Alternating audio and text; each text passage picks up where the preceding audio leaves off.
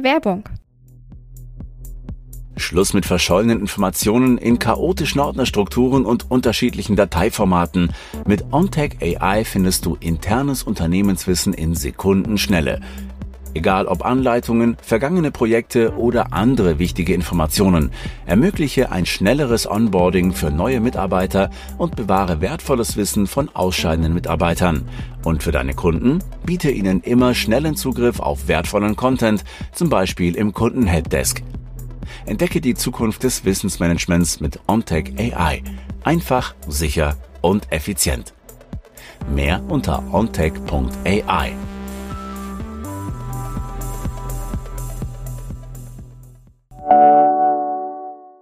Werbung Ende.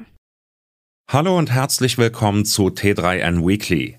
Jeden Montagmorgen berichten wir über fünf Dinge, die zum Wochenstart wichtig sind. Die deutsche Wirtschaft schwächelt, sogar noch übler als befürchtet. Statt eines Mini-Wachstums erwarten Ökonominnen für dieses Jahr sogar, dass die Wirtschaft schrumpft um 0,6 Prozent. Grund dafür ist die schwache Nachfrage der Konsumentinnen und Konsumenten. Das merkt auch der Onlinehandel, dessen bisher ungebremster Boom an Grenzen stößt. Dass etwa BerufseinsteigerInnen stärker darauf achten, ihr Geld zusammenzuhalten, kurbelt den Konsum ebenfalls nicht gerade an. Neben der Wirtschaftslage beschäftigen wir uns außerdem mit einem KI-Assistenten für Windows 11. Wir hören einen Erfahrungsbericht vom Leben in einer autofreien Straße und wir schauen hinauf zur internationalen Raumstation ISS, die in absehbarer Zeit wieder zu uns herunterkommen soll. Alle Links zu den Artikeln auf t3n.de findest du wie immer in den Shownotes. Los geht's! Für den Onlinehandel ging es in den letzten Jahren eigentlich immer nur in eine Richtung, nach oben. Jetzt haben Analystinnen erstmals seit 15 Jahren einen Umsatzrückgang festgestellt. Die 1000 größten Online-Shops des Landes müssen ein Minus von 2,8 Prozent verschmerzen. Von der Entwicklung profitieren allerdings die kleineren Händler, die konnten ihre Umsätze steigern. Und auch generell steht die Branche weiterhin gut da.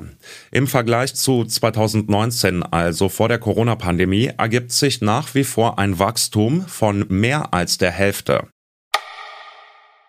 Die anhaltende Krisenstimmung wirkt sich auch auf den Arbeitsmarkt aus.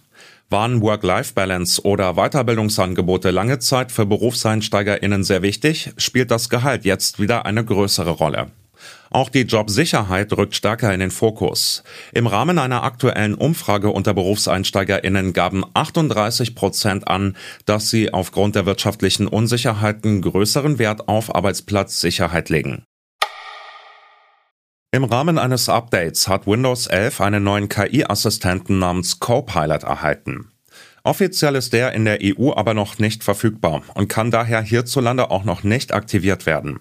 Es gibt aber einen Workaround, um den Copilot auch in Europa schon jetzt einzusetzen. Wie das geht, erfahrt ihr auf t3n.de.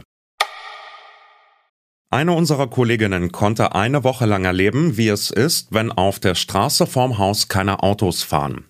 Dabei handelte es sich um ein Experiment der Stadt Hannover im Rahmen der Europäischen Mobilitätswoche.